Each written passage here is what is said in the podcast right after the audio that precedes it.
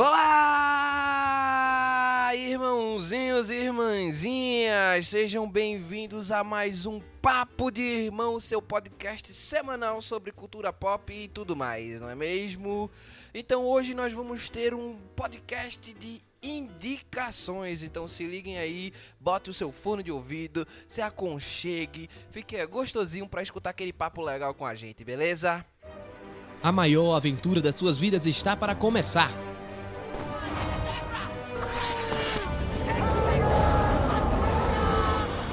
Você vai ouvir de tudo um pouco. Oi, eu sou o Goku. Vem aproveitar com a gente essa maravilha. We are Apple. Papo de irmão.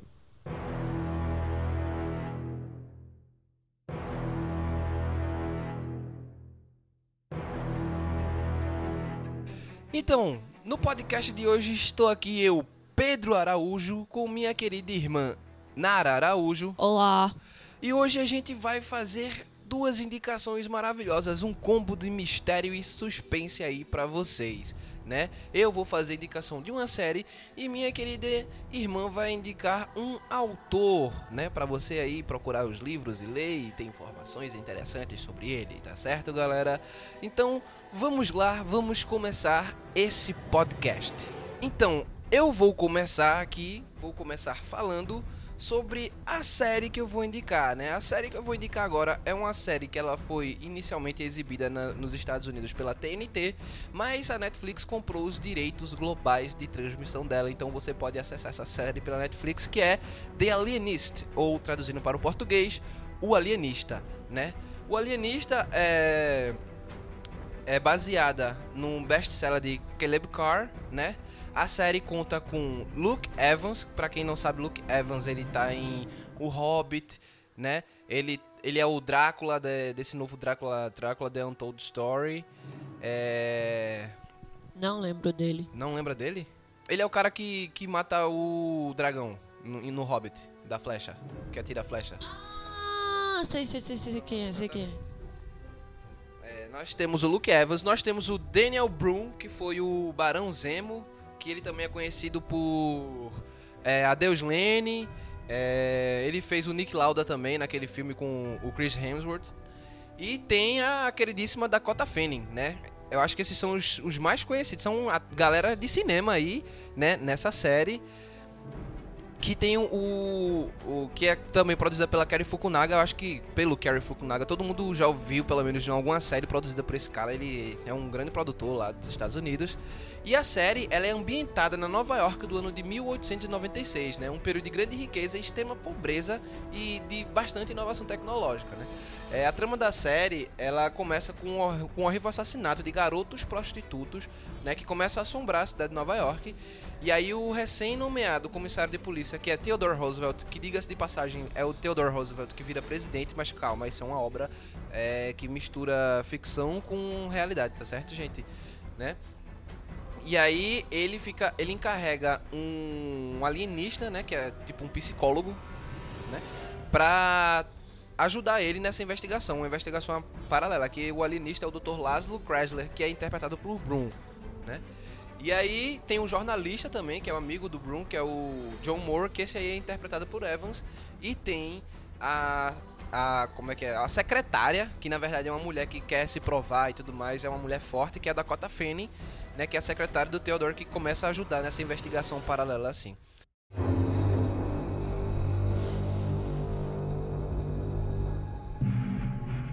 É, eu tô indicando essa série porque eu comecei a assistir agora, não assisti a série completa ainda, sabe?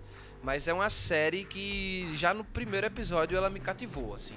É uma série que visualmente e esteticamente é muito bom porque ela retrata aquela Nova York é, do século XIX, não de uma maneira tipo idealista nem nada, sabe? Ele retrata exatamente como é. A fotografia da série é uma fotografia de cinema, sabe? É, os tons escuros, você vê a lama, é, a sujeira, você vê tanto as partes ricas quanto a parte pobre e ele dá, ele tem essa essa pegada mesmo crua, da luz da vela, sabe? E muito bom. A cinematografia da série, ela é especial. Ela torna a cidade uma coisa viva, sabe? Um organismo vivo das pessoas fluindo pela cidade, né? É, dos garotos prostitutos, que é outra coisa também que, tipo, velho, eles colocam personagens bastante andrógenos mesmo. Eles botam crianças mesmo para interpretar, sabe? É, é uma, ele é bem real, sabe? Você tá vendo uma coisa ali que você acredita que tá acontecendo. E eu não preciso falar dos atores, porque o Daniel Broom, meu Deus do céu, desde a Deus Lane a gente sabe quem ele é, né? É, o Luke Evans, ele tá bem. Eu não lembro desse Daniel Broom. Barão Zemo, Capitão América Guerra Civil. Barão Zemo. Zemo, o vilão de Capitão América Guerra Civil. Ah, sim. Eu sei quem é. Pronto. É, Dakota Fanning também tá muito bem. Ela que sumiu por um tempo, né? Assim, eu não. Não, ela, ela tava fazendo umas coisas mais menos, menos chamativas. Menos chamativas, né? Pronto, então, mas eles estão. Então, o trio, esse trio tá muito bem. E junta com o, o Brian Garrett, que é o cara que interpreta o Theodore Roosevelt, também funciona muito bem. Esse grupo de atores ali, eles conseguem sustentar bem a série. E tem os coadjuvantes que se que também tem destaque, um destaque bom. Uma galera que a atuação tá muito boa e a, e a pegada de drama e de mistério que ela tem, sabe? Porque a, ela o assassinato, mostrar o corpo e a ideia do estudo e tudo mais, apesar de ser escura, para você também não ter aquela visão, ah, mas ainda assim você sente o peso todo, sabe? Bem crua mesmo, uma série bem crua, né? Mas ela tem essa pegada investigativa e o cara querendo descobrir as coisas, bem Sherlock ao mesmo tempo, porque ele é um um psicólogo, ele não é um policial nem nada do tipo, ele é um alienista, né? Né? E aí ele tem essa pegada investigativa muito forte, assim, muito forte mesmo. E que me pegou, sabe? Você fica querendo ver, você fica querendo é, é, entender melhor, né? E é, e é até interessante porque o doutor, o Laszlo, né? Ele tem, ele é um alienista, né? Ele se dedica a estudar essas pessoas de personalidades deviantes, a entender isso, até para é como se ele tentasse entender a si mesmo de certa forma, né? É, e aí é, é interessante ver como aquilo afeta ele, sabe? Ele tentando descobrir as coisas e por que das pessoas fazerem isso, sabe? Ele é, ele é muito inconformado, tanto que ele é até inconformado com a religião, de certo ponto, tá ligado? Ele é um cara que estudou religião, porque na educação clássica você tinha que estudar religião, né? Só que aí você vê a inconformidade dele, inclusive tem uma cena maravilhosa quando um padre entra no, na, na instituição dele, que ele trata crianças, né, de comportamentos deviantes, não é que ele ajuda as crianças a se aceitarem, que eu acho que é isso uma coisa massa que a série traz, tá ligado? A aceitação de, de, de ser você, de ser uma coisa natural, que era tão vista com tão maus olhos naquela época e para ele ele tenta fazer com que as pessoas que sofrem daquilo se aceitem dessa forma, mesmo que o, a sociedade não aceite. E por isso que ele é tão mal visto, ele é uma figura tão mal vista na sociedade. E é, cara, é tipo um cara nadando contra a maré no século XIX e não deixa de ser real, sabe? Você você acredita que aquilo ali de fato acontecia. E devia existir gente feito ele, assim. Claro que, que existia, sempre existiu. Tanto é que a mudança ocorreu, porque essas exato, pessoas exato. diferentes que não aceitavam as coisas como eram, que fez mudar. Exato. E aí o suspense, né? É, e tem essa coisa bem legal. Pronto, a cena que eu tava falando é dele com o padre, que é massa, assim, rende um diálogo fantástico. E tem um, esse suspense dele, ele tentando descobrir as coisas nessa motivação, por que esse cara tá matando esses garotos prostitutos e como ele se. Claro que tem uma ligação com a, com a vida dele tudo mais, que eu não vou revelar nada aqui porque não é essa a ideia. Isso. Né? Que deixa tudo ele com esse ímpeto tão forte de entender a, essa atitude dev, deviante desse cara. Né? Então, é, é uma série que assisti dois episódios e tô vidrado assim na série. Até agora ela tá seguindo um fluxo muito bom e ela tá deixando você muito meu Deus, e ela tem essa pegada de suspense muito forte, de mistério, né? É um drama histórico também, né? Tipo Perkin Blinders que Nara já indicou aqui no Peaky é, Peaky Blinders que Nara já indicou aqui no Papo de Irmão. Então, eu indico bastante. Por tudo isso que eu falei, por todas essas qualidades técnicas, visuais, é, de roteiro, né? É uma série que é extremamente bem produzida, ela é real, velho. é, na época que a ponte do Brooklyn tá construída. Você vê a ponte, tá ligado? E é, tipo, muitos cenários reais. É interessante que essas coisas sempre fazem legitimar aquilo que a gente tá assistindo, né? Com certeza. Porque a cara. mistura do ficção com a realidade, e aí eles trazem situações reais que realmente aconteceu. Às vezes você acaba esquecendo que aquilo não aconteceu, né? Quando a série é bem feita. Big Blinders é muito isso. Tipo, será que existiu uma, uma gangue assim? Será que existiu uma pessoa? Claro que existiram gangues, existiram situações, mas tipo, não é daquele jeito. Só que esses acontecimentos históricos fazem você ficar.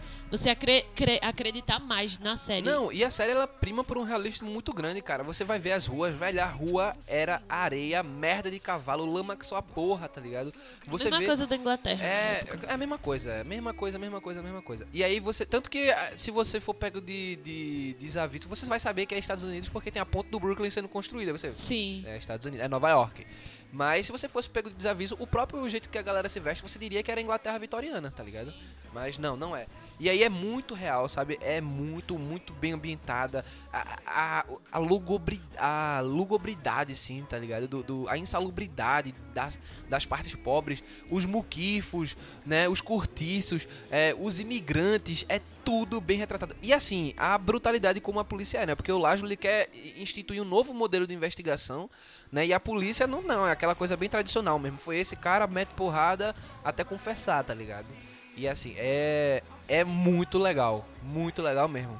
Vale a pena o seu tempo, né? Os seus 40 minutinhos aí assistindo um episódio da série, super válido, super indico. E é isso aí, essa foi a minha indicação de hoje, o Alienista. Tá bom, galera? Vá lá na Netflix que tá lá disponível pra você assistir.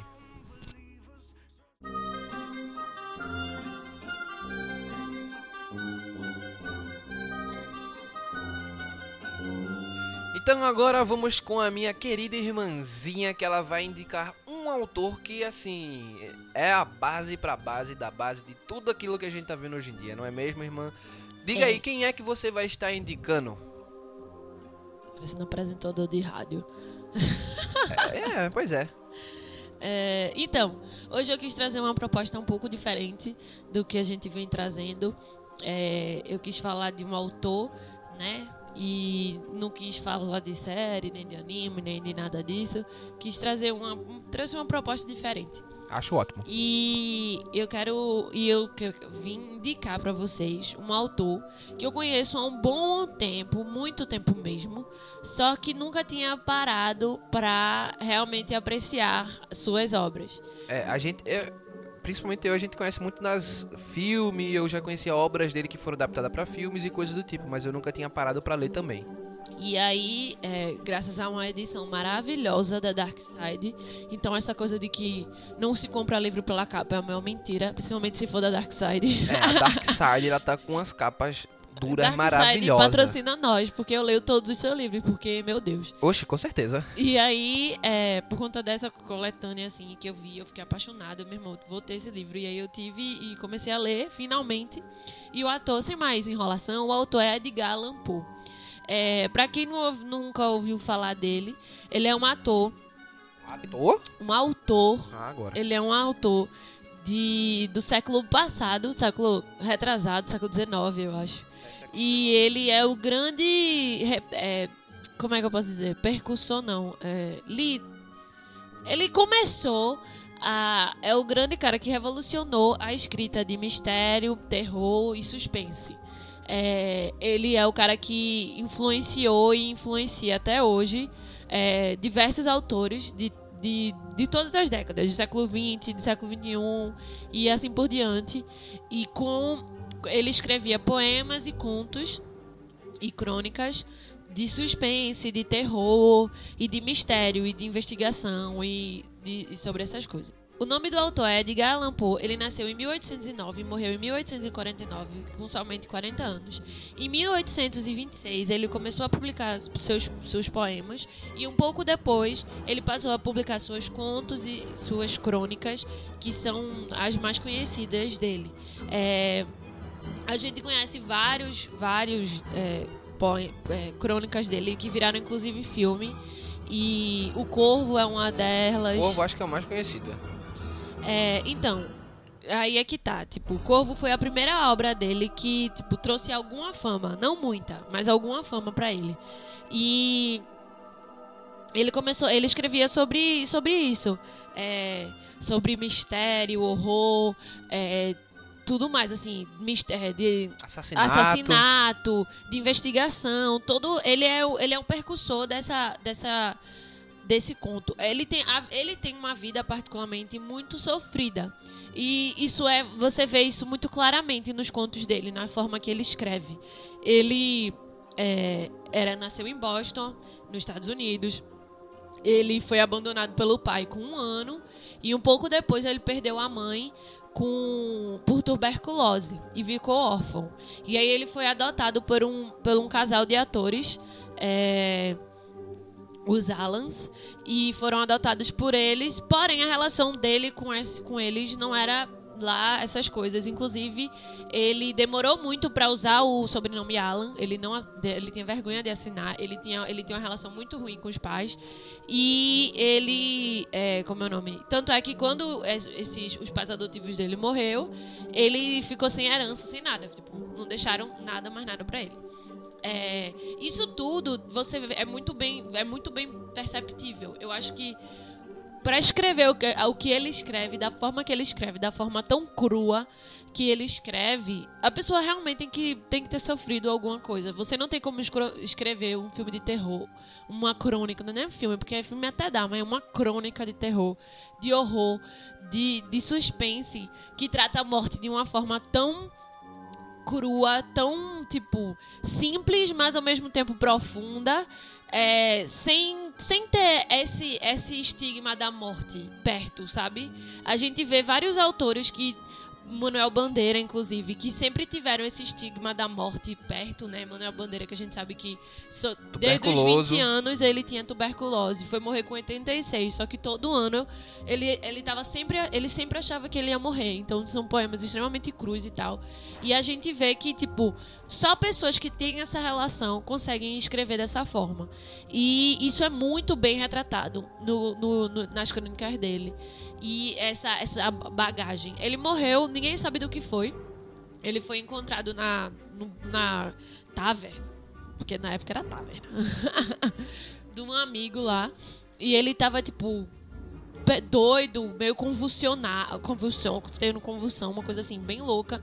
Ninguém, todo mundo sabia que ele era, tipo, ele era, ele bebia muito, né? Aquele, é, escritor da época. Ele era uma mente perturbada, assim. É, sabe? É um cara justamente. extremamente perturbado, sofrido, sofrido de vida, tá ligado? E ele morreu sofrido e abandonado, velho. Isso, ele, ele bebia muito e era tipo, ele era realmente alcoólatra. Ele morreu de uma forma que ninguém sabe, ninguém sabe exatamente o que foi. O maior mistério que ele escreveu foi a própria morte, cara. Justamente. E aí ele foi internado, num, ele foi encon- encontrado nessa taberna do amigo dele, foi levado para o hospital, tipo, completamente em delírio e numa situação horrível. E aí ele foi. E quatro dias depois ele morreu e ninguém sabe exatamente do que foi. Se foi cachaça demais, tipo, uma coisa assim. Ninguém sabe. Ele. Outra uma, uma coisa também que é bem perturbadora, que eu acho que faz. Fica muito claro no- na forma que ele escreve, é que com 20 anos ele foi obrigado a casar com. Ele não foi obrigado, mas naquela época ele meio que foi obrigado a casar com a prima dele, Virginia. E ela tinha. Ele tinha 24 e ela tinha 14. Ele era, tipo, 10 anos mais velho que ele. E a relação deles dois era extremamente problemáticas. Ela morreu, tipo, poucos anos antes dele, só que ela é extremamente mais nova que ele. E, e isso foi mais uma coisa que deixou ele extremamente perturbado. Depois da morte dela, dela ele meio que, tipo, nunca mais foi o mesmo, né? Em tudo que a gente lê sobre ele, é, são essas informações que a gente vê.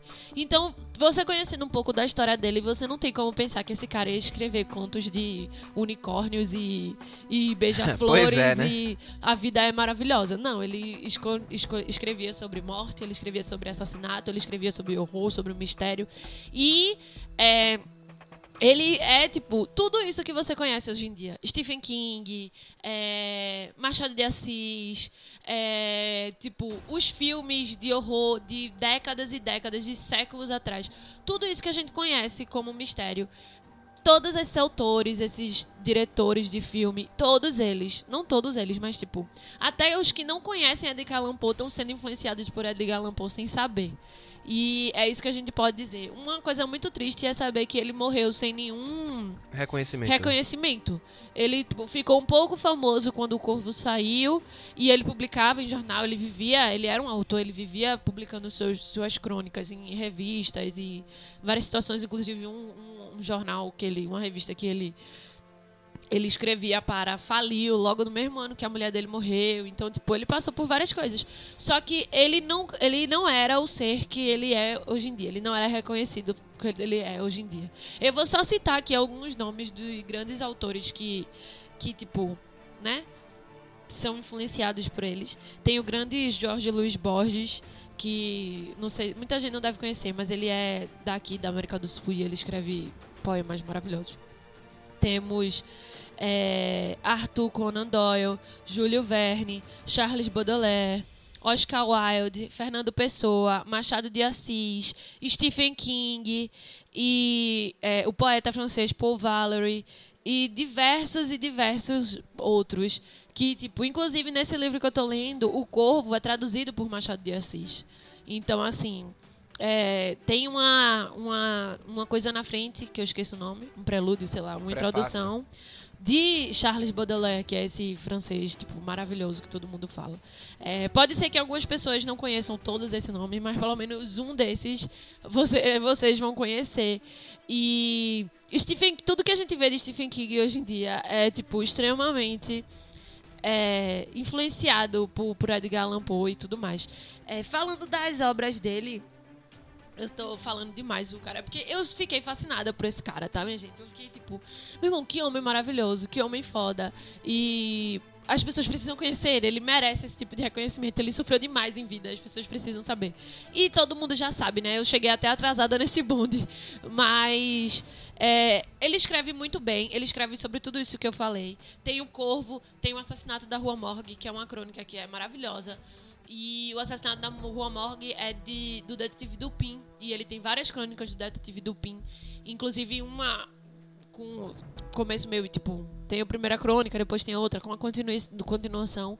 E é, é muito bem feita, é muito bem escrita. O, a gente sabe que foi escrita no século XIX, então, cara, é outra, é outra linguagem, né? É um inglês que a gente não faz ideia do inglês que é. E traduzido é um português que a gente também não fazia ideia do português que é. Só que as traduções atuais, elas são muito bem feitas, muito bem feitas. E Pedro sabe muito bem, é fácil de ler, galera. É, pô, você pensa, caramba, eu vou ler um livro do século XIX, vai ser uma coisa terrível. Não é, velho. Ele tem uma escrita fluida, você consegue ler sem ficar travado. Justamente. né? E ele deixa aquela sensação de. Suspense. Sabe quando a gente assiste um filme que a gente, meu Deus, o que vai acontecer agora? É, você lendo isso, o né? livro, Ele faz, ele faz. você fica com essa sensação. E de que, tipo, eu. Esse livro que eu tenho, ele é dividido em, nos aspectos do que ele escreveu. Então a gente tem a fase do. de detetive, a fase de mistério, a fase de suspense, a fase de horror. E aí, quando eu fui ler a fase do, do, do horror, do terror mesmo, que é o aspecto da morte, que ele fala de pessoas que estão enfrentando a morte, e a visão do assassino, então ele escreve crônicas sobre a visão de, uma, de um psicopata é, perturbador. Então veja bem quem era essa pessoa. né? Justamente. E tipo. Minha gente, você não consegue fechar. Você tá cagando de medo. Eu fiquei com muito medo. Eu fui pra cama do meu. Eu tenho 22 anos. Eu fui pra cama da minha mãe e fiz. Eu tô com medo. E o E melhor eu é tava que você lendo não, um não livro. adianta você fechar os olhos, porque se você fechar os olhos, você vê aquilo que você não via. entendeu? Justamente. Então, cara, é o pior tipo de medo. E é aquela o que torna o coisa. negócio massa. É, e é aquela coisa, tipo, eu sou medrosa pra caramba. No meio do- da crônica eu tava, eu não aguento mais. Só que eu não conseguia fechar, porque eu queria saber o que tava acontecendo. Então, assim, ele é muito, muito bom. E ele escreve sobre a morte de uma forma tão. Tipo, você não tem medo dela, mas ao mesmo tempo você tem. Você, tipo, tem medo. Sei lá, é muito perturbador, velho. Você tem medo da história como um todo, mas não da morte em A si. morte em si não é o que dá medo, é, sim um espectro o- humano, é, né? justamente. É isso mesmo.